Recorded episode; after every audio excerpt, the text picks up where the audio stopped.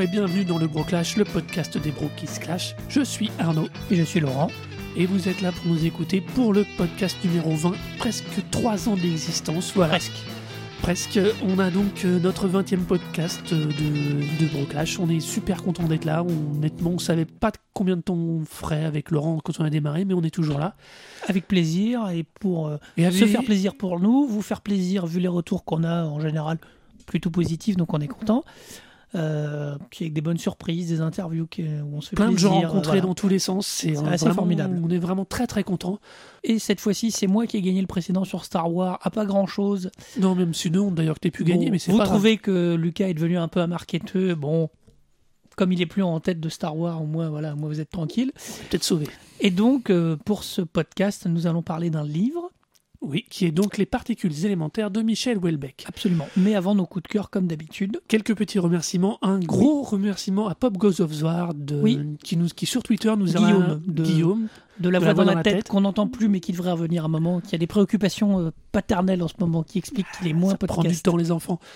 Et euh, du coup, donc, euh, donc, un grand merci à lui qui nous a, euh, qui dans le cadre de l'épisode Star Wars, déjà a bien alimenté le débat sur Twitter et aussi nous a passé des liens vers des, un- vers des Ah. critiques des épisodes. Alors, je suis désolé. Red Letter Media, je crois. Voilà. Donc, n'hésitez pas à y vous référencer, c'est aussi très intéressant. C'est très bizarre. On n'est pas obligé d'être d'accord avec mais, ce moins, dit. mais au moins, c'est drôle, au moins. Et voilà, c'est très drôle. Une petite, par contre, quand même petite précision, c'est en anglais et c'est tout en anglais Voilà. dans un langage quand même assez, euh, faut un bon niveau quoi. Voilà. Un remerciement également à Draven, qui nous a laissé des longs commentaires, mais ça, on n'est pas surpris. Ah, en même temps, on parle qui du mec qui assume fait un podcast de 5 heures, donc. euh, Voilà. Et qui a su m'expliquer enfin le blocus de Naboo que j'avais toujours pas compris, mais voilà. Tu Lisez fais dans, vraiment trop de. lisez dans ces commentaires, c'est plutôt bien expliqué. Donc voilà. On, euh, pareil pour le hors-série, on a moins de commentaires, mais on a eu aussi indirectement beaucoup de retours. Euh, le hors-série avec euh, David Gia. On est vraiment très content que tout cela vous ait plu. Tout à fait. Euh, Voilà. Encore merci à tous. On Voilà. transmettra à David avec plaisir. Euh, et puis maintenant, on va Bah, donc passer on- au coup de cœur de cet épisode. C'est parti pour les coups de cœur.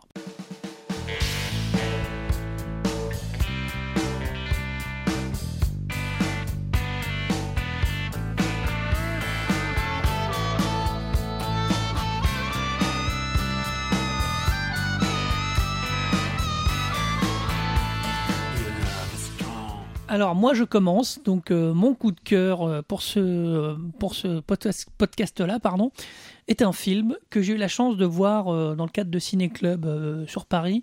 Ciné Club c'est un mot un peu prout prout pour dire que c'est une séance un peu spéciale et il y avait présent le réalisateur et le chef opérateur parce que c'est un, un ciné club organisé par l'école Louis Lumière de cinéma. Ça s'appelle Mister Nobody. C'est réalisé et écrit par Jaco van Dormael. C'est lui, il est belge, euh, mais c'est produit euh, belge, Canada, France, Allemagne, pour vous donner. Et euh, c'est il y a dans le rôle principal Jared Leto lui-même. Alors, c'est compliqué parce que c'est à la fois un film dramatique, une uchronie de la science-fiction. C'est sorti en 2009. Ça raconte l'histoire de Nemo Nobody. Ça s'invente pas. Nemo, c'est son prénom. Âgé de 118 ans, qui est le dernier mortel sur Terre. Après que la race humaine ait atteint l'immortalité, c'est bien, c'est que c'est pas sans connexion avec notre objet du broclash aujourd'hui. Exactement. L- Sauf que ça, euh, Nemo Nobody va raconter sa vie de manière non linéaire. Pour vous faire court, parce que je vous en dévoile pas trop, ça veut dire qu'on va avoir tous ces choix de vie possibles, ou qu'on va couvrir un certain nombre de ces choix de vie possibles. Dans des moments très forts, on fait des choix, et avec ce film-là, il va nous montrer les plusieurs choix possibles et à quoi ils aboutissent à chaque fois. Est-ce que ça ressemble un peu dans la construction à Cloud Atlas des Wachowski? Alors, non, parce qu'il n'y a pas. Enfin, les Vlakovski, c'était euh, six histoires connectées par les Mhm. mêmes acteurs. Là, c'est vraiment la même histoire de l'acteur, Avec de- du quoi. personnage, avec différentes options. C'est la version toute option. Voilà, c'est assez fou. C'est, il a mis euh, plus de, plus de euh, 10 ans à l'écrire, je crois, et enfin, 5 ans à l'écrire et 5 ans à le réaliser. Euh, ça a été un échec commercial terrible. C'est un film qui a coûté 30 millions d'euros, de, enfin, de dollars ou d'euros, peu importe, c'est à peu près équivalent. Euh, c'est des films compliqués, je vous fais courte, mais monter un film sur 2 millions d'euros, c'est facile. Monter un film à 200 millions d'euros, c'est facile dans le sens où De si toute le- façon, il n'y a plus de limite. si le projet vous coûte 200 millions, c'est qu'il n'y a pas de- 30 millions, c'est des projets très très très très intermédiaires et qui quand il rate, ce qui a été son cas, il, il le dit lui-même. Euh, dont on l'a vu, euh, voilà, il nous nous expliquer ça. Ça a été un, un échec commercial, mais c'est un film dont il est très fier.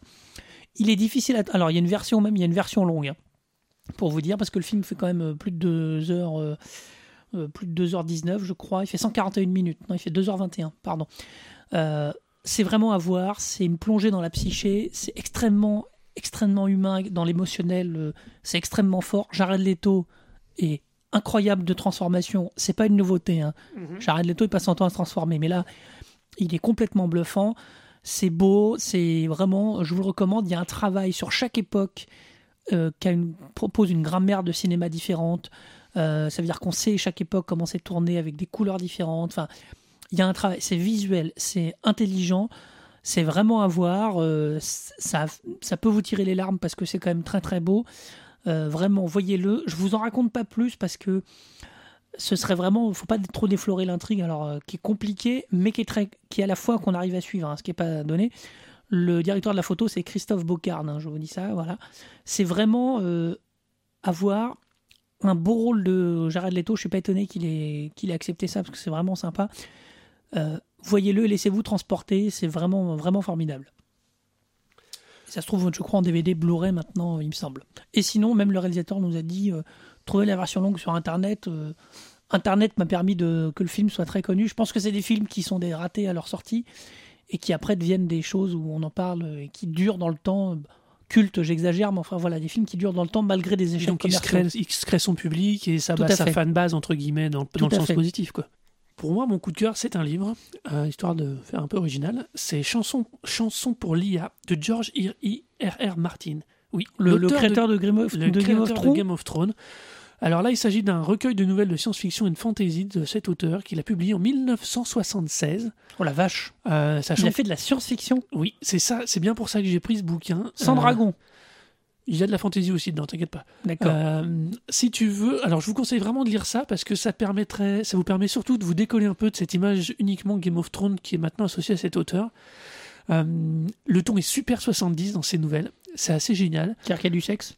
Ça veut dire qu'on parle sexe sans, sans tabou, que ça peut être le moteur de, La drogue aussi un la peu. drogue, et plein d'approches comme ça très très différentes. Et quand tu vois sa tête, tu te doutes qu'il a été dans les années 70. euh, Il a une tête de, de vieux hippie, ouais, je suis il un a une tête de vieux hippie, voilà, c'est ça. Euh, donc je c'est pour ça, vraiment je vous conseille de lire ce recueil.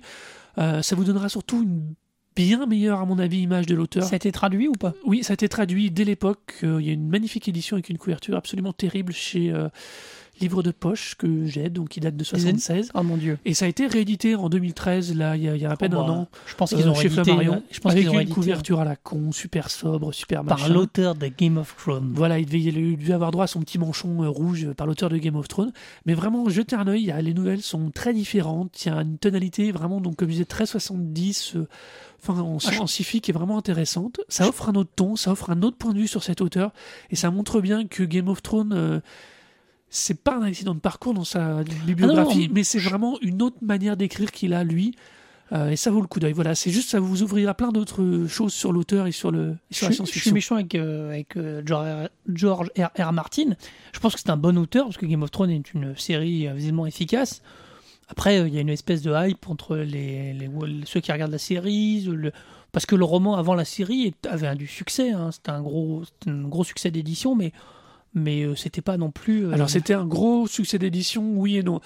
C'était ce qu'on appelle. euh, bah, c'était surtout sur une. eh fin- ben, c'était comme Lord of the Ring avant euh, l'explosion des films. C'était surtout des fans, enfin des, des fans voilà, du, on du avait, style. d'à partir du moment où tu aimais la fantasy, tu connaissais Game of Thrones Bah oui. parce que c'était l'inverse, c'était le Seigneur des Anneaux en version un peu plus réaliste entre guillemets, dans Oui, le sens plus- un peu plus, plus noir.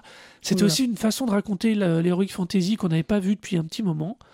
Euh, donc c'est pour ça que tu pouvais connaître, euh, euh, tu pouvais connaître Game of Thrones. Voilà. euh, C'était reconnecté avec euh, ce qu'on racontait sur euh, l'auteur de, de Conan le Barbare dans notre épisode euh, sur Conan le Barbare, justement. C'est exactement ça. C'est euh, le, une espèce changement de, De support fantasy, lui apporté. le- euh, Tolkien a une fantasy qui est très, très, très lissée, même si c'est très fort, c'est quand même très lissé. c'est- Il n'y a pas de sexe, il n'y a, pas de- il y a pas de meurtre. Enfin, c'est pas.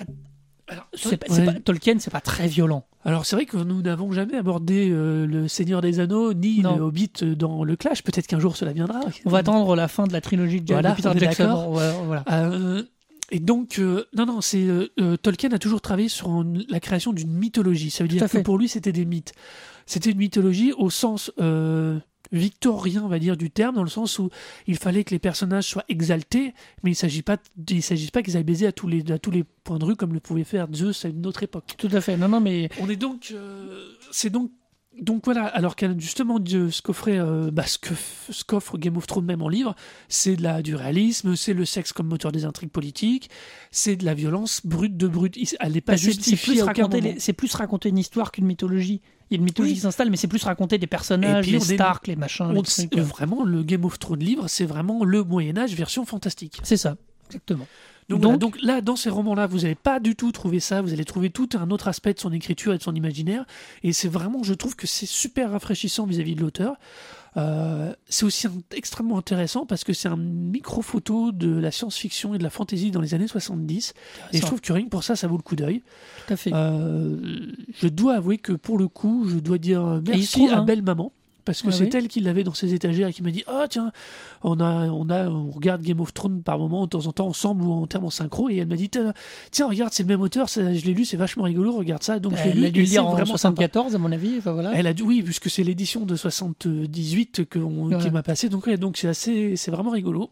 C'est bien. Donc euh, voilà, c'était juste pour l'anecdote au passage. Super. Bon, bah, très bien, on va passer au clash. On va passer aux particules élémentaires. C'est parti pour le clash.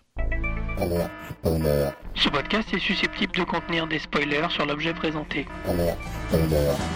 Moi, je me fous de la société et de sa prétendue moralité. J'aimerais simplement faire l'amour avec toi. J'aimerais simplement faire l'amour avec toi. Oh, oh, Donc, l'objet du clash, c'est le roman de Michel Houellebecq, Les particules élémentaires. Euh, c'est à peu près, je pense, le deuxième roman du, de l'auteur, qui a été publié en 1998 chez Flammarion, euh, qui comporte 317 pages, si on voulait faire technique, hein, voilà, Euh, et qui euh, a eu un prix, euh, je ne sais plus lequel, mais c'est pas grave, hein, qui a eu un prix, le prix de novembre, voilà, bon, peu importe. Euh, alors, qu'est-ce que ça raconte, les particules élémentaires? Les particules élémentaires, c'est le parcours plus ou moins croisé de deux frères ou demi-frères, pour être clair, Demi-frère, absolument. dont l'un va devenir, selon le roman, qui est quand même un roman un peu pour moi de science-fiction, Il y a quelque chose, mais Michel Houellebecq touche toujours. enfin, L'un va devenir le nouveau Einstein, voilà, on va dire ça comme ça. et l'autre va juste être le témoin de son siècle, euh, selon Welbeck. Exactement. C'est-à-dire via le parcours des deux frères, le, Michel Houellebecq va mettre en avant la- une, for- une certaine forme de la société occidentale du XXe Oui, siècle une certaine forme, c'est bien le mot. et qui va appuyer son discours de, de, de- du chrony qui va, Oui, après, que va amener l'autre personnage. Alors, Disons que... euh, Alors pour faire court, enfin pas pour faire court, le frère euh, futur Einstein s'appelle Michel, l'autre frère euh, qui traverse son époque s'appelle Bruno. Voilà. Euh, le dénommé Bruno est un témoin de notre. pas, bah, assez paradoxalement, n'est plus vraiment le témoin de notre Non, société, c'est la, la fin de 20e celle de- du, des années 90 et 2000, Voilà, des oui, années le, 0 et des années 90. le roman est vraiment ancré, il sort en 98, il raconte la fin du XXe siècle. Euh, Comme- alors, c'est pas que tout est changé, mais Ah, il- il- alors, c'est le, en le relisant du coup pour préparer le clash, ça m'a, ça m'a- c'est quelque chose qui m'a vraiment étonné parce qu'à l'époque ça m'avait pas du tout gêné. Mais ce, le roman finalement est daté. Il est, et alors pour du coup, euh, et ça a été pour moi, ça a été le plus gros choc de cette relecture. Au-delà, ça n'a pas changé l'opinion que j'en avais euh, dessus. euh, mais ça a vraiment été Alors- un choc parce que je trouve que c'est, c'est étonnant à quel point bah, ce roman vieillit. Pour le coup, ne vieillit pas très bien parce qu'il y a plein de choses du coup qui sont euh, euh, qui sont pas qui rendent pas bien compte de l'époque. On, on sent encore plus ce décalage du coup. non, alors c'est Mais pas- ça reste une écriture qui est quand même incroyablement maîtrisée. C'est alors Alors, là, on va être d'accord, on- on- tous les deux pour le coup. L'écriture est vraiment parfaitement maîtrisée. C'est incroyablement Alors, intelligent l'écriture. c'est une écriture extrêmement moderne. C'est-à-dire que c'est une écriture, l'écriture Houellebecqienne. Moi, j'ai découvert Michel Houellebecq euh, via le- l'extension du domaine de la lutte, qui était son précédent, son premier roman, qui a été adapté au cinéma plutôt efficacement. Euh, on parlera pas de l'adaptation des particules élémentaires, qui est allemande, qui est assez dégueulasse. Euh, vous- Non, non, elle est pas dégueulasse, elle est basique. voilà. C'est pas méchant. Elle est pas mauvaise en termes de qualité visuelle. Mais juste, elle est. elle perd toute la profondeur des personnages, elle se contente des événements factuels purement et simplement, donc Alors, on perd parce- toute la réflexion des personnages, donc du coup, euh, C'est pas ça très bizarre. Michel Houellebecq. Donc l'extension du, l'extension du domaine de la lutte de qui date de 94 a été adaptée par Philippe Harel au cinéma euh, avec Philippe Harel et Bruno Gar- et Bruno euh, José Garcia qui fait un personnage assez étonnant. Euh, c'est une écriture, l'écriture de Houellebecq, moi je la considère comme une écriture clinique. Nous avons, euh, quand vous avez suivi le Broclash, évidemment, nous avons fait un épisode sur euh, 99 francs de, de, de Frédéric Becbédé. mhm. L'écriture de Becbédé est une écriture avec beaucoup d'esbrouf, que j'aime tendrement, évidemment, vous le savez, mais c'est une écriture avec des bons mots, avec des aphorismes, avec des, des Mhm. accroches. C'est un truc super. C'est extrêmement c'est rigolo à quelqu'un qui veut séduire. Voilà. Houellebecq est pas du tout dans cette démarche. Michel Houellebecq est dans une écriture clinique, dans une écriture. En plus, là, il a un personnage qui est un physicien. Donc, il y a des réflexions euh, de sciences physiques assez poussées. Alors, c'est compliqué de savoir- C'est pas un physicien au sens où tu l'entends, c'est un biologiste Oui, voilà. qui s'applique à la, bi- à la- à la biologie du génome humain, donc c'est de l'ADN et toute la logique des Mais alors, nucléotides. Du coup, il y a des, il y Euh, y y a des passages qui sont hyper techniques et qui, en plus, maintenant, 20 ans après, ont pris un petit coup dans la tête pour car certaines des choses qu'il évoque à l'époque, sont- on sait maintenant qu'elles pourraient être réfutées.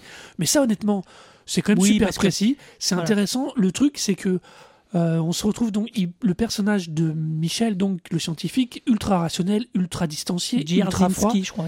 Dzerzhinsky, donc qui est aussi le moteur du roman indirect, qui est lui le moteur, euh, la, la justification de l'écriture du roman, euh, pose un personnage qui est euh, finalement Qui est un pur intellectuel. qui est, qui est d'une fadeur incroyable, mais surtout qui, en tant que contrebalance, c'est bien pour moi, on va arriver du coup au nœud du problème en termes de la, purement sur la forme.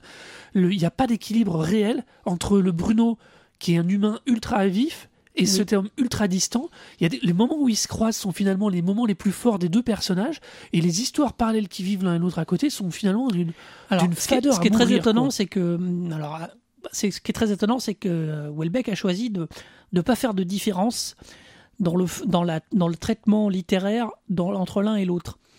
Les deux sont les deux les deux les deux personnages sont racontés de la même manière. Et ce qui est terrible parce qu'il y en a un qui parle de choses très intellectuelles, euh, on a on suit un peu les réflexions de Michel Dzerzhinsky sur le génome, sur l'humanité, sur mais d'une manière très très intellectuelle Mhm. et on va suivre le parcours de Bruno qui dans un dans une frustration sexuelle permanente. C'est ça le, le moteur du personnage de Bruno, c'est la frustration sexuelle. Tu m'étonnes.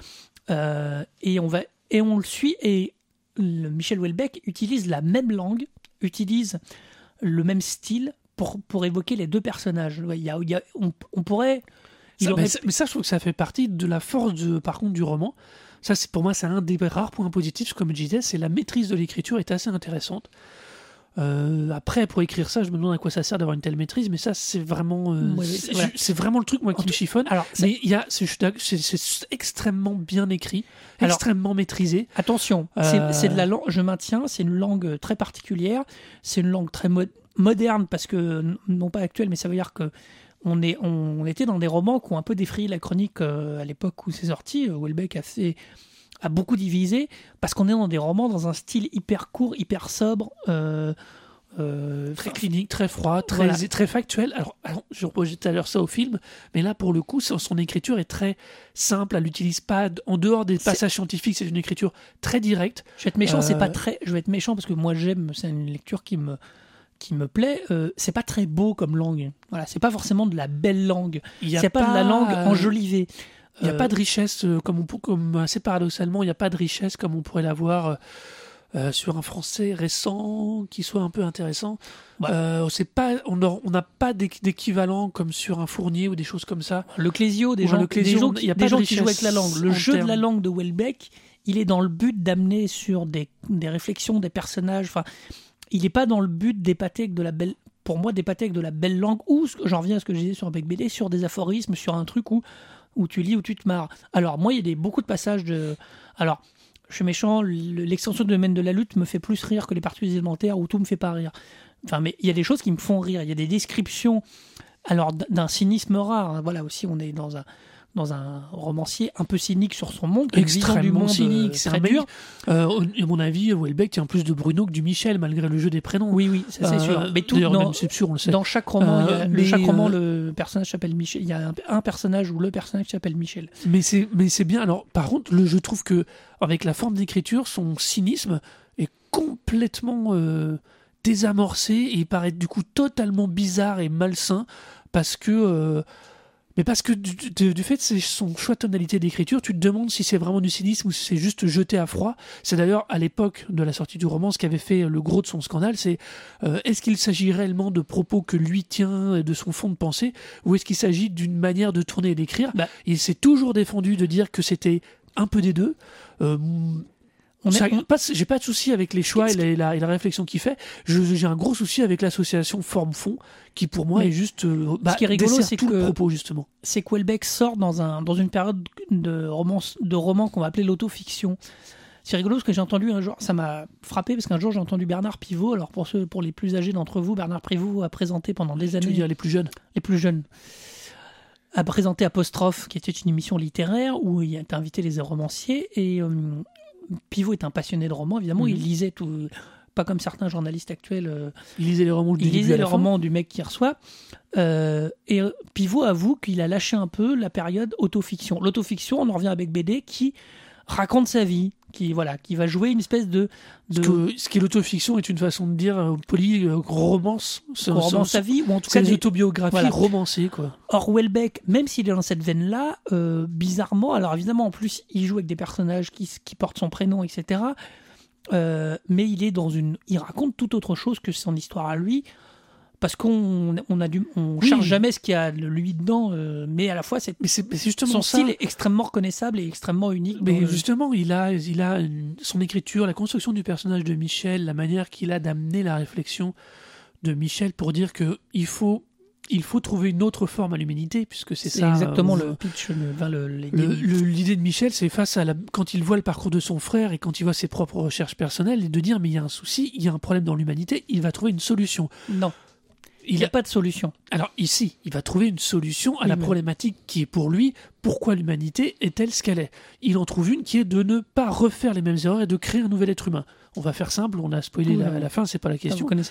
Mais euh, ça reste quand même très. euh, Enfin, je sais pas, moi, je- se baser le parcours d'un personnage sur le parcours d'un autre être humain qui est donc son demi-frère, qui lui a un parcours mais d'une d'un niveau de chaotique qui est quand même rarement atteint Mais qui, qui est Euh, complètement névrosé. et qui en que- plus est quelqu'un totalement Alors- névrosé, quelles que soient ses justifications. Voilà. La construction du... Alors, la construction du personnage est super intéressante, mais le donner comme justificatif à ce que l'autre demi-frère décide d'éradiquer l'humanité, putain, c'est. Alors, C'est compliqué, on va rentrer plus dans le fond parce que la, la forme en elle-même, on a fait un peu le tour. Le, Et puis elle implique, et puis elle en renvoie elle surtout renvoie au au fond, fond. justement. le, le fond, effectivement, le alors pourquoi moi j'aime ça? Le credo de Michel Houellebecq, ça d'abord ces quatre premiers romans s'inscrivent dans la même, pour moi, dans une forme de euh, on revient à la fameuse politique de l'auteur, euh, Mhm. chère à nos amis euh, des cahiers du cinéma, qui était de prendre un auteur, non pas seulement pour son œuvre que la regarde, mais ce qu'il a fait avant. Or, l'extension du domaine de la lutte, euh, les particules élémentaires, plateforme, qui est un peu un aparté, mais qui est voilà. Et le dernier qui est. enfin, pas le dernier, non, la possibilité du Nil, Ah oui, forme tous les quatre. Je parle pas de la carte et le territoire qui a été le prix concours 2010, qui est, qui est un peu à part que. je- voilà. Ces quatre-là ont le même thématique qui est la fin de, de- de la société occidentale du XXe siècle. Et d'ailleurs, on peut même De voir la, euh, la possibilité du Nil peut même être approchée comme une suite de particules élémentaires parce qu'on a. euh, on a ces, ces- ces fameux surhumains Mhm. qui sont créés, ce qu'on comprend à la fin de- des particules élémentaires. Pour tout moi, c'est ça même une forme- continuité. Complètement. Tout ça forme un, un- un- quatre quadralogie. romans, quadralogie, qui racontent la fin de l'humanité, euh, la, enfin la fin de l'humanité, pardon, la fin de la, de la décadence de la société occidentale du XXe siècle.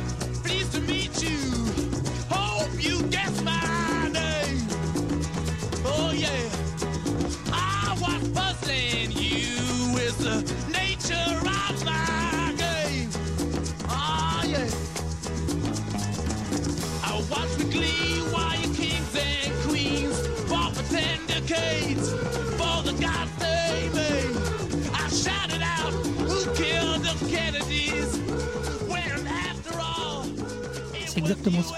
Et globalement par la sexualité. Parce que le, un des chevals de bataille de Michel Houellebecq, c'est une espèce de sexualité qui est complètement. Il n'y a pas une sexualité euh, positive. Enfin, c'est très rare Non, dans les pour romans lui, le sexe n'est jamais positif. Le seul moment où il le rend positif, quel que soit le roman d'ailleurs, en général, c'est que c'est annonciateur d'une énorme catastrophe juste derrière. Souvent. Ah non, mais c'est systématique. Mais Le là, seul dans, dans le roman qui nous a dans les particules, dans les particules élémentaires, le seul moment où Bruno va être heureux sexuellement, eh ben ça va durer trois mois et tout de suite après, la compagne Ouais, là, va a- devenir a- paralysée. oui, voilà. Ou il va d'ailleurs va finir par mourir très rapidement. Donc c'est juste y compris pour l'autre Michel qui recroise Annabelle et qui ça finit très mal. Sinon, c'est vrai que la sexualité, en plus, Welbeck attaque euh, violemment tout ce qui est 68, tout ce qu'on va appeler les postes, les 68 arts dans le dans le délire euh, de la libération sexuelle, non, dans la libération tout, sexuelle des années tout y passe, 70. toutes les toutes les thématiques il- des 68. Voilà.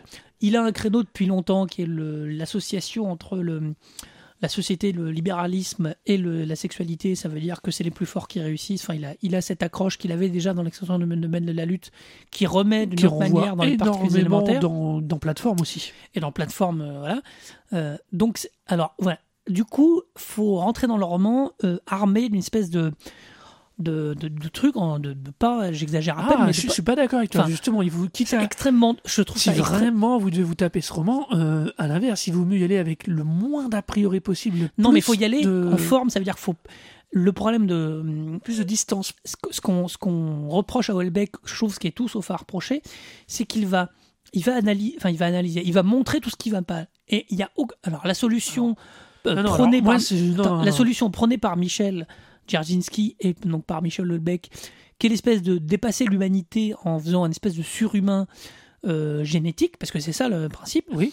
Euh, y a, il y a- ça veut dire que globalement, le, ça veut dire qu'il n'y a pas d'autre solution. C'est-à-dire qu'il y a une espèce d'extrémisme en disant, vous voyez, comme le, comme le monde est Alors- moche, comme, le, comme la sexualité est devenue un espèce de truc horrible dans la fin du XXe siècle, dans la société basée sur le désir, dans le délire. Enfin, il est extrêmement dur, il est extrêmement cynique et il y a, on dirait, pas vraiment de solution. En tout cas, il y C'est a- un des trucs moi qui me pose le plus de soucis justement, c'est ce fait de dire qu'il n'y a pas d'autre solution que la génétique. Ça veut dire c'est intrinsèque à la nature actuelle de notre corps c'est exactement ce de dit. dire qu'on ne peut pas intellectuellement évoluer. Alors c'est dénier des siècles d'éducation, c'est dénier des siècles d'évolution sociétale. Euh, je- dis pas, comme je dis, c'est vraiment pas la question ni de la forme ni du personnage en lui-même. Moi, au contraire, j'ai lu les particules élémentaires très peu de temps après sa sortie parce qu'on a eu la chance de l'avoir à la maison. Euh, le roman m'a fasciné et, c'est un roman qui malgré tout me fascine. Mais j'ai beaucoup de mal avec tout un, euh, avec avec ses choix, avec son traitement. On peut pas, euh, on peut pas dire on peut pas, euh, même en 98, on peut pas tirer à boulet rouge sur les 68 arts de cette manière-là et dire la seule solution, c'est de modifier dans, au niveau de la génétique, ça veut dire scientifiquement, rationnellement et strictement au niveau de la biologie, pour obtenir un nouvel être humain. C'est dénier tout ce qui fait l'histoire de l'être humain jusqu'ici. c'est vrai. Ce qui pour moi est un paradoxe. C'est d'autant plus un paradoxe que le roman étant supposé écrit en hommage à- aux hommes, à- donc à nous, à cette humanité qui a été remplacée par le surhomme que crée le personnage de Dzerzhinsky, euh, c'est juste complètement halluciné comme logique. On se retrouve avec un roman témoignage pseudo d'époque pour le replacer dans le contexte. Oui, alors. Euh, et qui du coup sur le fond est, eh ben, est bizarre parce que c'est une des raisons à mon avis qui fait qu'il était à ce point attaqué au-delà du fait qu'il est d'une brutalité, ce que je peux comprendre envers tout ce qu'est le mouvement des années de 68, que ce soit l'autodiscipline, l'auto-éducation, l'autogérance, euh, l'autogestion, le Ah, côté mais- des hippies, le côté, enfin tout ça a été en- défoncé mais à grands coups de Ah oui, baramine. non, mais- Je dis pas qu'il fallait pas le faire, mais je dis que faire ça, défoncer tout ça de cette manière-là, avec cette forme qui pour moi reste quand même la plus grande intelligence de ce roman, pour aboutir à de toute façon c'est la génétique qui gagne et qui fera la différence, j'ai un peu de mal. J'ai beaucoup beaucoup de Non, mal. mais c'est vrai qu'en plus, euh, Welbeck, mais, mais ce qui est très drôle, c'est que tout au long de ce roman, il, effectivement, c'est un témoignage, c'est-à-dire qu'il évoque des écrits futurs de Dzerzhinsky. Il dit, euh, et ce- il y, y a un vrai truc brillant dans le fait de créer un univers autour de ces personnages où euh, plusieurs fois ils sont évoqués les notes de Cliff, de je crois, Oui, oui. qui est la ville où il va finir en Irlande. D'ailleurs, où Welbeck a longtemps vécu, euh, euh, enfin, il, vit en Irlande depuis longtemps. Je ne sais plus s'il est revenu ou pas, mais euh, il y, a- il y a vraiment une forme où, tout d'un coup, il y a, il y a un jeu, parce que si on prend le roman tel que tu le décris, euh, extrêmement réaliste, ça veut dire dans le côté, euh, il aurait pu écrire ça comme un, enfin, comme une espèce de pamphlet sur, sa, sur son époque. Euh, très particulier. Euh, voilà, il y a vraiment un truc. Y a un- Mais en ajoutant cette part de, de fiction et de science-fiction dans la- dans l'absolu, je trouve que ça, ça, ça donne un, un tour au roman tout à fait différent. Alors la particularité, c'est que tout arrive dans les 50 dernières pages. Alors tout voilà. d'un coup, tout prend sens. Non, non, tout est remis en perspective au regard de ce point de vue. Dans, ce que, dans l'épilogue, l'épilogue dit, et oui, tout ce roman que lire n'est finalement qu'un hommage. Donc, tout ce qu'on prenait, nous, puisqu'en plus c'est raconté d'un regard, d'un tierce regard, mais c'est descriptif, comme on l'a dit, c'est relativement plat, enfin c'est relativement technique, factuel, on se retrouve d'un seul coup avec une conclusion qui fait faire une pirouette à la contextualisation, Oui. une pirouette à l'agencement de tout le roman. Et, tu, et je dis, c'est, c'est. Alors, un, moi, alors sur le fond, c'est la pirouette me plaît. Le Oui, choix non, de faire ça me plaît. Après, je comprends pas, euh, du coup, comment le traitement de certains trucs, comment le justifier de cette manière-là. Je suis pas d'accord avec lui, mais je trouve qu'en plus de ne pas être d'accord avec lui, il amène au final très très mal les choses et il y a une construction qui est en gros défaut et qui assez paradoxalement nuit à toutes les idées qu'on soit d'accord ou pas avec. Ce qui est, ce qui est très étonnant aussi, c'est que Welbeck, moi, moi ce que j'aime, c'est c'est l'espèce d'ambiguïté où effectivement, alors euh, il a été euh, taxé effectivement de misogynie. Enfin, le roman est sur la sexualité et du coup sur les femmes parce que ces deux personnages sont masculins, un peu violent. euh, Ce que je trouve assez paradoxal limite, parce que, sauf que et il y a, effectivement, il y a plein de gens qui lui ont dit, mais euh, qu'est-ce que vous en pensez et tout. Et il a une espèce d'ambiguïté, moi qui m'amuse bien, mais qui est difficile à tenir. Sur, euh, c'est pas clair dans le côté. euh, il est pas, il est pas au clair lui le dans problème, sa c'est tête. qu'il il a- peut pas il arrive, tel- il arrive tellement à faire, à, à faire dire à ses personnages, à convaincre, à dire à ses, de ces personnages euh, qui- où ils ont l'air convaincants et convaincus qu'on se pose des questions. Sur le côté aussi science-fiction, il y a un truc rigolo, c'est qu'il y a un, il y a un passage dans le roman où il évoque Aldous, Aldous Huxley. Huxley. Huxley. Huxley, oh, j'arrive plus à le prononcer. Ouais, l'auteur du meilleur de, Le meilleur des mondes. Où il explique, et ça a l'air tellement véridique que. Euh, que Huxley raconte que euh, finalement le meilleur des mondes serait peut-être non, Non, pas que Huxley a un frère qui lui aussi aurait écrit quelques années avant Voilà, un sauf que- roman. Sauf qu'il dit le meilleur des mondes, tout le monde l'a vu comme une critique, Oui. et il se demande si Huxley en vérité faisait pas une espèce de monde idéal. Finalement, c'était pas un truc qui, une utopie que proposait Huxley. C'est une dystopie il- utopie. oui. Et il raconte que quand Huxley a vu les réactions euh, de son roman en disant ah oui c'est formidable comme dénonciation, il s'est mis dans le, dans le pli d'en dire que c'est une dénonciation. Euh, Oui, alors ce qui est, je suis d'accord, c'est que là on a une jolie mise en abîme entre son propre roman et ce qui va, parce que c'est à partir, en plus ça c'est paradoxalement, c'est à partir de là que, c'est dans mes, oui c'est ça, le roman à partir de là, on attaque réellement la partie où Bruno arrive en internat où ça devient très compliqué pour le personnage, où pareil euh, Michel lui à l'inverse devient complètement distancié, il perd de point de vue à Annabelle. C'est c'est je- c'est en ça que je dis c'est vraiment très bien construit et c'est enfin c'est très bien construit tant tel mais l'épilogue casse tout.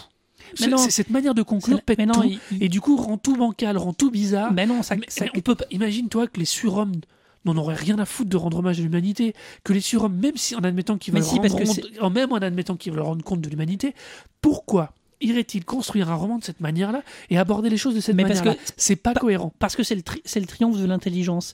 Or, les surhommes, si effectivement on nous raconte cette histoire, ils nous montrent bien que malgré le, le Bruno, dans ce qu'on racontait sur Bruno, dans sa quête complètement euh, névrotique du désir sexuel, De la satisfaction de la sexuelle. satisfaction sexuelle, même quand il y trouve un apaisement, ça ne fonctionne pas, enfin c'est le drame. Le, ce roman, ce qui est terrible, c'est que il faut, c'est compliqué d'en sortir sans être, enfin il y a une forme de manifeste, je trouve, euh, en étant convaincu que, que notre société, le- le- de la deuxième partie du XXe siècle euh, occidental, est dans une décadence rare, euh, telle que l'était l'Empire romain sur la fin. Enfin, il y a vraiment ça, ça. c'est pas contestable. On est d'accord. Mais, mais Mais, euh, du coup, le problème, c'est qu'il le montre hyper violemment.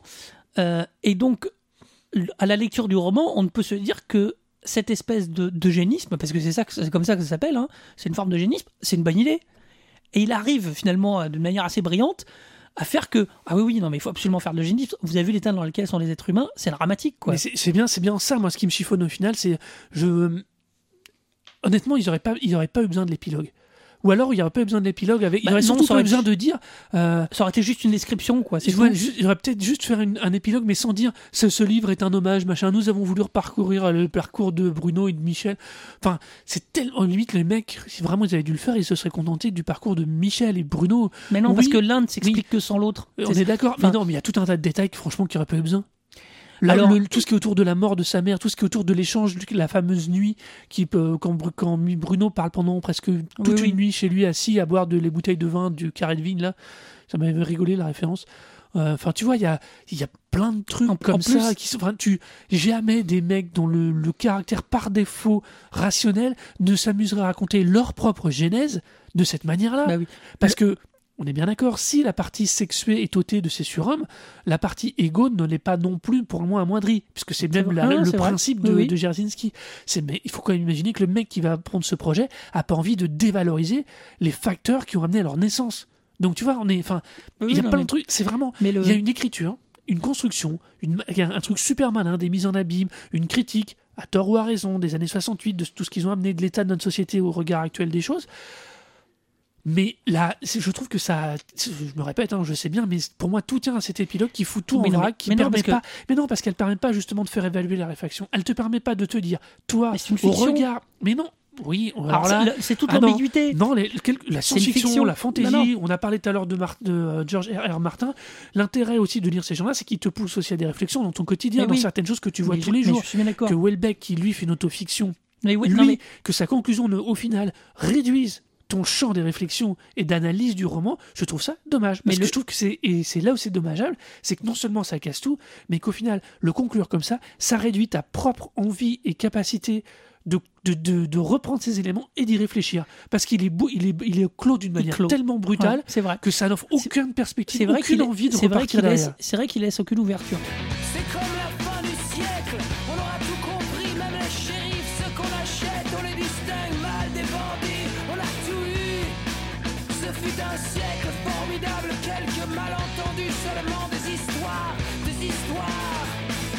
Non, ce qui est très drôle, c'est qu'en plus, durant tout son roman, il- ces personnages sont profondément ancrés dans le réel. C'est-à-dire qu'ils regardent la télé, ils citent des émissions, euh, ils citent. euh, Welbeck prend plaisir à chaque fois à, ancrer ses, personnages profondément dans le réel. Que ce soit dans les particules élémentaires ou dans d'autres. hein. Euh, il cite euh, Question pour un champion. C'est peut-être pas dans celui-là, mais dans d'autres. Il cite des émissions, il cite des journaux. Donc, on- à la lecture, on se dit bien que ces personnages évoluent dans notre monde. Il n'y a pas un espèce de. Ce qui peut arriver, un espèce de monde un peu différent où. Effectivement, euh, là-dessus, il, il- sa conclusion, où tout d'un coup, il nous a raconté notre monde réel. Parce qu'on a vraiment l'impression, on a l'impression de, de voir notre monde réel. Alors d'une manière très noire, d'une manière très cynique, d'en voir que les mauvais côtés, mais on a l'impression de voir notre monde. Et tout d'un coup, il continue à dire, bah voilà, en 2000, euh, comme le roman de 98, il dit, voilà, en 2005, il s'est passé ça, en 2008, en 2009, En 2016, en 2022. voilà, et tout d'un coup, il, 21. il projette la- l'avenir avec. C'est très bizarre, ça, c'est très rare euh, de d'avoir à la fois le présent décrit comme ça et puis une ouverture vers l'avenir. Alors, sauf comme tu dis, il clôt, ça veut dire qu'il dit de toute façon, il, il me dit la solution, c'est qu'il n'y en a pas. Voilà, entre guillemets. Ça, enfin, c'est qu'il y a une espèce de solution qui est complètement euh, folle, mais, mais très très rigolote euh, dans, dans ce côté-là un peu, un peu délirant. Et c'est en ça où c'est brillant. Et, et c'est- vrai que c'est il y a- il y a une ce qui moi ce qui me frappe le plus et ce que je trouve le plus génial, c'est que oui cette description, cette analyse du monde réel, elle est elle est noire. Donc faut pas lire que ça, mais à la fois elle est d'une justesse mais ah, mais incroyable. quoi. ce ça tape exactement là où ça faut, Là où ça fait faut, mal et où ça fait pousse. mal. et où ça pousse à la réflexion. Et il ne permet oui. pas de la faire, cette C'est c'est réflexion. là par contre où je suis pas d'accord avec toi sur tout à l'heure. Non, je trouve pas que le roman est vieilli. Je pense pas que les problématiques aient vraiment Alors, bougé. Le- Ça alors, bouge, Là, là où, là où- ouais, mais ça bouge un petit peu. Mais je pense pas que les problématiques sur la société du désir, sur la société de consommation, sur ces choses-là, ça n'a pas bougé. Et Ah étant non. donné qu'il le- étant donné qu'il parcourt ça euh, tout au long de ses romans, euh, pour moi, c'est une écriture qui bouge pas, qui peut-être bougera un jour, ce que je nous souhaite, parce que ça veut dire qu'on aura un peu avancé, mais. Mais, Alors- euh, mais vraiment, il y a un truc où c'est vraiment son, son truc euh, important et, je trouve que la- l'analyse euh, est, d'une- est vraiment brillante et, et toujours pour moi de l'actualité en tout cas euh, sur, Alors, sur tu veux, ce moi, y a, si, si, mais il y a quand même un truc qui me chiffonne autour de ça. Son analyse en soi, je suis d'accord, elle est juste. Les constats qu'il fait et les et l'état de la société actuelle n'a pas n'a pas bougé, il a même plutôt empiré sur plein de domaines. Là où pour moi le roman a vieilli, où des fois ça peut être un petit peu difficile de l'aborder, c'est désolé, c'est euh, comme tu parlais des émissions de télé. Euh, la mise en contextualisation par moment ou les réactions du personnage dit à la télé ou au minitel rose, ça devient Oui. c'est c'est c'est Bah oui, c'est pour quelqu'un qui lirait, si jamais vous ne connaissez pas le roman et que vous, allez, et que vous le lisez à la suite de cette émission et que vous avez Ou avant, parce qu'on vous l'a spoilé, mais bon. voilà, ou avant, euh, vous lisez, de toute façon, c'est pas grave, Oui, même il y a spoiler, vous lisez, il y a plein de choses qui sont en termes de dynamique et de gestion de, de rapport humain. Quand il dit cacher la facture de 14 000 euros de Minitel, enfin de téléphonie parce qu'il a utilisé une Minitel, de 14 000 francs d'ailleurs, euh, c'est un peu compliqué parce que ça peut, c'est un moment où ça ne te parle pas, alors que par rapport à sa toute première vie de couple du personnage de Bruno, euh, c'est un moment charnière, c'est un moment super important. Mais du coup, tu perds énormément et c'est en ça que je disais tout à l'heure, le roman, il y a des moments, et bah, il a pris un vrai coup de vieux. Ouais, mais c'est un peu comme voir des, des, des personnages sans téléphone portable dans les films des années 80. Il y a un peu le même. Ça, euh, ça me gêne moins. Bah non, mais c'est un peu pareil. C'est... Mais c'est un problème de faire une référence, euh, faire un, un- faire des références dans le monde réel. C'est toute la question. euh, plus, plus on en fait, plus euh, plus c'est plus effectivement il y a un risque de, de date. De, il y a un risque que le truc passe, fasse dater. Si un personnage fait une référence à une musique ou un truc, un machin, euh, c'est rigolo parce qu'en général, quand c'est 30 ans après, c'est drôle. Mais dans les 10-15 ans qui suivent l'apparition du- d'un roman, bah on se dit ah ouais c'est un peu parce que c'est pas assez loin pour être vraiment rigolo et pas assez proche pour être euh, euh, pour être pour que a ça parle entre deux chaises, comme, tout, comme beaucoup d'autres choses dans euh, ce roman. mais euh, mais c'est vraiment quelque chose de d'assez fort et d'assez qui moi je trouve que ça, ça ça gêne pas ça contextualise un peu les personnages c'est vrai que la question qu'on se pose c'est qu'on se dit est-ce que est-ce que les aventures de Bruno et de Michel en 2014 auraient le même aspect? Qu'est-ce qui changerait? Mais euh, on Est-ce parle- que, euh, tout, ce qui est, tout ce qui est sexualité, alors que lui, il parle de gens qui ne se connaissent pas, qui ne se rencontrent en se connaissant peu, où toute la logique échangiste a complètement changé, par exemple, avec l'arrivée d'Internet. ça c'est possible C'est Euh, quelque oui, chose non. qui a énormément évolué. c'est vrai que le personnage aurait peut-être pas Bruno n'aurait, n'aurait, ne mettrait pas 25 ans, euh, minimum d'ailleurs 30 ans, à trouver sa Christiane. Non Honnêtement, vrai. il y a une capacité de rencontre, de tri, de, re- de recherche sur affinité qui est complètement différente que même le Minitel Rose, du fait de son coût et du fait de son mode de fonctionnement, ne permet pas, alors Mais- que l'Internet le pourrait, par exemple. C'est un des exemples. Euh, c'est très marrant parce il- que euh, Michel, euh, mais c'est pas valable que pour non plus pour Bruno. Le personnage de Michel dit qu'il voit pas l'humanité. Il y a tout le moment où on lui décrit comme il vit deux jours chez lui sans bouger de son lit. De nos jours, ce Michel aurait l'internet actuel, mais en vérité, il pourrait passer six mois sans sortir de chez lui. Non, c'est vrai. Il passerait tout en commande, il se ferait que livrer. Enfin, il y a, il y a le. ce- Alors, c'est en ça qu'il est daté. C'est en ça, à mon avis, qu'il redeviendra intéressant, comme tu le disais, de ce point de vue-là, euh, dans quelques années. Mais euh, évidemment, Welbeck, s'il écrivait ça maintenant, ça n'aurait plus rien à voir. Voilà. Ce qui est rigolo, c'est que pour faire un petit aparté sur euh, la possibilité du Nil, que je vous conseille parce que ça marque vraiment comme la suite, si vous Oui, avez oui, vu je celui-là, pense que ça vaut le coup d'œil aussi. Dans la possibilité du Nil, euh, c'est un personnage qui rentre dans une secte euh, qui ressemble beaucoup à ce que s'appelle les Éoïm avec euh, un mec français euh, dont j'ai oublié le nom, là, Raël, Avec Raël, oui. qui est une. Alors, les gens, qui- où il dégomme tout, tout Raël, mais c'est juste un plaisir parce qu'il se fout de la, de la gueule, même si je vous raconte pas la fin, mais c'est très particulier. Euh, c'est pareil, ça veut dire que c'est profondément ancré là-dedans. Euh, il a sorti ça à une époque où on parlait de Raël un petit peu. Ça fait une dizaine, à mon avis, ça fait 5 ou 6 ans qu'on n'a pas entendu parler de Raël, et à mon avis, il est en train de- on- il a disparu de la circulation. Je pense que les gens n'ont pas la référence aujourd'hui forcément en lisant le roman. Donc c'est vrai que ces romans sont toujours extrêmement ancrés dans, son écrit, dans, dans le moment où ils sortent.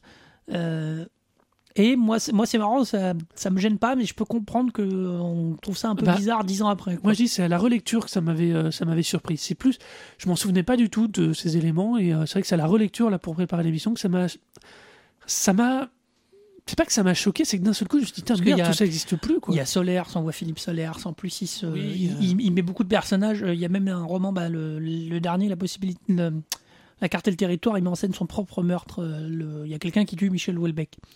Ouais, non, Voilà. mais c'est- oui, alors ça, après, ça, je pense que euh, le, alors, C'est- voilà. Mais ça veut dire qu'effectivement, y a- quatre premiers romans qui sont, à mon avis, beaucoup plus intéressants. Pour moi, à titre personnel, La carte et le territoire, euh, c'est pas du tout à voir. Il y a une Alors, vraie rupture avec le oui. reste. c'est vrai. Euh, si jamais vous avez le roman, si jamais les particules élémentaires vous intéressent, lisez la, la possibilité du Nil. Franchement, c'est mon avis, c'est les deux à lire en premier.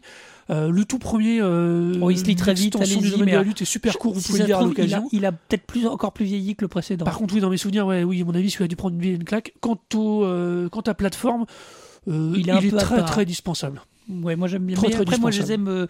Euh, moi, son analyse me plaît beaucoup. Donc euh, voilà, la carte et le territoire, le dernier, je le recommande aux artistes, aux gens qui ont une création artistique, parce qu'il y a une vraie question sur la création artistique. Et sur la valeur de création, Sur, autant pour euh, soi que voilà. pour l'extérieur. Ça, C'est vrai vraiment que pour intéressant,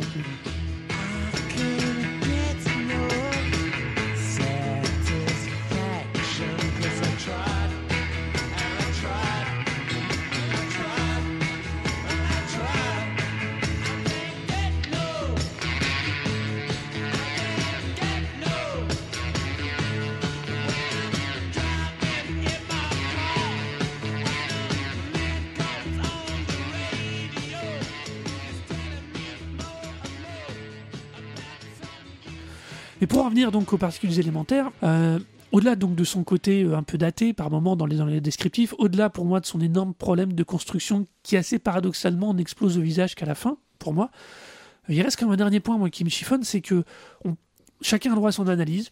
Euh, je l'ai dit, euh, mais je trouve, mais l'analyse qu'il en fait de la société, pourquoi pas? Les conclusions qu'il décide d'en tirer, pourquoi pas? Cette manière de les mettre en œuvre, par contre, euh, me chiffonne énormément parce quel que sens euh, euh, mettre en œuvre? Euh, qu'il utilise un personnage scientifique pour amener la, solution. Et pour moi, comme je dis, ça retombe sur ce qu'on disait tout à l'heure. On, va, je voudrais qu'on en revienne un peu dessus. C'est nier tout ce qui fait l'évolution de l'histoire humaine. Il- C'est un paradoxe complet pour moi et un truc qui est vraiment bancal dans ce livre. C'est on peut pas donner la possibilité de renouveler l'humanité à un personnage en disant je coupe tout. Ça Mais me si. semble non, ça me semble que- aberrant dans le sens où il y a un moment ou un autre, il doit poser la question.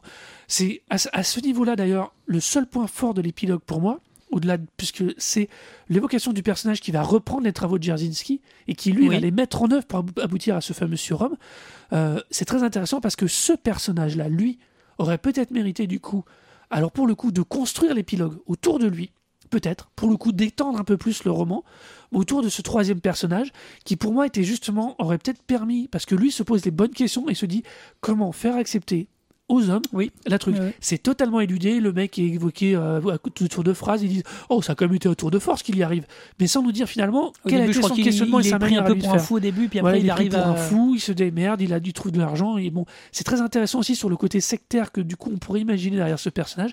Voilà, je trouve que quitte à tout péter dans son dernier, dans son épilogue, au lieu que ça fasse une petite trentaine de pages, ça aurait peut-être mérité Sauf un que- voire deux chapitres du coup rien que sur ça. Sauf que Welbeck, à travers le personnage de Bruno, nous a prouvé tout au long que c'était terminé. Le, le problème, c'est qu'il prend un parti euh, que je trouve intéressant, alors mais, qui est un peu pessimiste, mais où euh, c'est c'est raté. C'est-à-dire que les années 60, ça a raté, les années 70, c'est raté, les années 80, c'est raté, les que l'évolution de l'homme, euh, enfin l'évolution de l'éducation que tu évoquais, n'a abouti à rien. On a fait du... Il se base que sur un siècle. Mais non, mais c'est-à-dire qu'on a fait les années 50 qui étaient... euh, Il se base que sur un siècle, il se base même pas sur un siècle, comme tu dis, il se base sur 60 ans maximum. Mais non, mais c'est-à-dire que le, le- le- la- la- la- avant, ça n'a pas marché, le, la- tout libéré, ça n'a pas marché, le tout le restrictif. Enfin, il arrive à un point où Bruno traverse les époques en nous prouvant qu'il n'y a rien qui fonctionne, qu'il est malheureux tout le temps.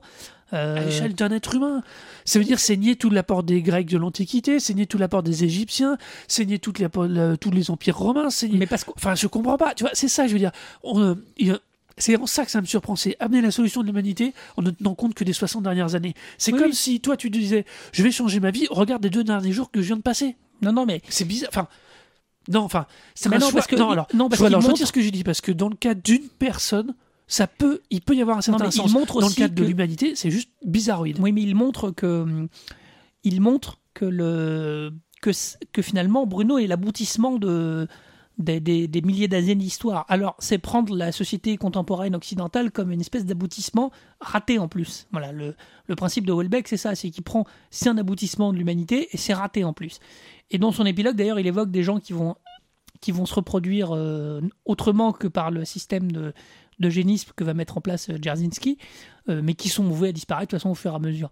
Mais voilà, c'est le problème, c'est que pour, enfin pas le problème, pour Welbeck, la société occidentale est le fruit de des milliers d'années de- d'évolution de l'homme et de, de sa société, de son éducation, de- des différentes. Il- pour lui, c'est le bout de l'é- l'évolution et en plus, elle est ratée. Donc c'est pour ça qu'il recommence parce qu'il se dit on va faire autre chose que ce bout où c'est le triomphe, le, le- Eh ben- le triomphe de l'individualisme, c'est le c'est le Eh ben, libéralisme, c'est la ce que je c'est que je trouve Voilà. que c'est très mal amené, que c'est finalement très mal, Donc- que cet épilogue, donc, enfin, que c'est très mal amené tout au long du roman, que euh, ce qu'il cherche à justifier par son choix Ah, mais- final est finalement complètement bancal. Ce qui- ce qui est extrêmement euh, Quel que soit, je dis bien, c'est vraiment une question Non, de, de, de, lecture et de plaisir du moment, c'est pas une question d'idée en soi. ce qui est ambitieux, ce qui est un peu osé de la part de, de Welbeck, c'est qu'on peut effectivement arriver au milieu du roman en disant mais où il va quoi? C'est-à-dire qu'à un moment on se dit pourquoi il nous... Enfin, à part quand si on prend, si on n'adhère pas à son espèce d'analyse de, de la société qui à, à travers Bruno, on se dit mais, mais je m'en fous. Ah bah, c'est- je- alors par contre, je suis d'accord avec toi, c'est typiquement le genre de roman, si au bout de 45, 40 pages, 50 pages, t'as pas envie de en suivre plus, le parcours des deux alors, frères, en plus, vu comment c'est fait en plus, En plus, il y va en chargeant le, La mule. le- la mule sur Bruno, sur des comportements extrêmement limites, euh, voilà, où globalement il, il passe son temps à mater les gonzesses. Enfin, c'est il, il est extrêmement Non, dur. non, non, et- non, c'est là où je suis pas d'accord avec toi. C'est qu'au moment où il pourrait faire basculer Bruno, justement, au-delà de cette limite et justifier une certaine violence dans la société, c'est-à-dire, faut être honnête, le personnage de Bruno est un enseignant qui, à un moment, euh, va avoir une attitude vis-à-vis de, de ses élèves et de ses ga- Oui, des euh, gamines qu'il a comme élèves qui est plus qui est trop limite, qui est presque à la limite de, la, oui, qui est pénalement. euh, qui est pénalement répréhensible. Voilà. Euh, sauf que c'est à ce moment-là où le personnage pète un plomb. Oui, oui. Alors, je vais être honnête, Non, mais sauf qu'à un moment, Je trouve que pourquoi, oui. pour- pourquoi Alors, on pourrait alors- se dire, si on n'a pas la curiosité d'avancer et si vraiment on supporte pas son, son style ou son truc, on se dit, mais pourquoi et Où il va, quoi? C'est-à-dire que il ouvre pas le roman en disant. euh, Voilà, là, ouais. on retombe toujours sur ce truc-là. Il n'offre jamais la possibilité à ton esprit, toi, après ça, de te présenter les faits ou te raconter l'histoire, finalement d'aller chercher plus loin. Moi, je trouve tu ça osé. sors du roman, tu te dis, ok, c'est, il, il a décidé de te livrer une expérience finie Ouais. et de te pas te donner le choix ou la liberté. Non, c'est vrai. À part bien sûr à te creuser la tête, à vraiment essayer de le reprendre, de te dire ou jusqu'où comment moi j'aurais réagi, parce que déjà t'identifier au personnage est très compliqué. Et deux, tu une fois la conclusion tombée, tu dis ouais, ok, tu fermes le roman, tu le ranges sur l'étagère, tu fais bon. Qu'est-ce que je vais lire après? Tu te dis pas qu'est-ce que ça m'a amené en plus Il y a- Ah, c'est- si, un ça- des trucs- enfin, si tu te le dis, mais tu te ressens pas la tu ressens pas la, la- une, euh, des éléments qui vont porter ta propre. Enfin, pour moi en tout cas, j'ai pas ressenti d'éléments qui vont porter ma propre réflexion. Et c'est un des trucs qui me gêne le plus. Ah, moi, je trouve qu'au contraire, son analyse pose beaucoup de questions. En tout cas, alors, en se disant, euh, et on va, on va éviter de faire ça comme ça. Si vous rentrez complètement dans son esprit, enfin, dans l'esprit de ces personnages, vous vous dites, ah, bah, c'est fini, on arrête, on, on se bat plus, on laisse tomber, ça sert à rien. Quand vous gardez évidemment un esprit un peu euh, combatif ou un, esprit un peu de, se dire, en disant, mais vache, euh, putain, son analyse, elle est juste. Bon, alors, comment on va faire pour que on ne soit peut-être pas obligé d'arriver à tout resetter forcément? Euh, donc voilà, mais son analyse. Après, c'est dur parce que son analyse, elle est tellement juste, je trouve parfois, qu'on se dit merde, est-ce qu'il y a moyen de s'en sortir? Effectivement, on sort. Moi, je trouve que c'est des romans où j'en suis sorti vraiment euh, pas forcément, avec, je des, pense que tu, si avec des- au bout. euh, avec des vraies questions en se disant merde, mais euh, on, est, on, est, on, est, on est dans cet état-là à ce point-là. Et c'est parfois, euh, Ah, si tu parfois compliqué. hein. ouais.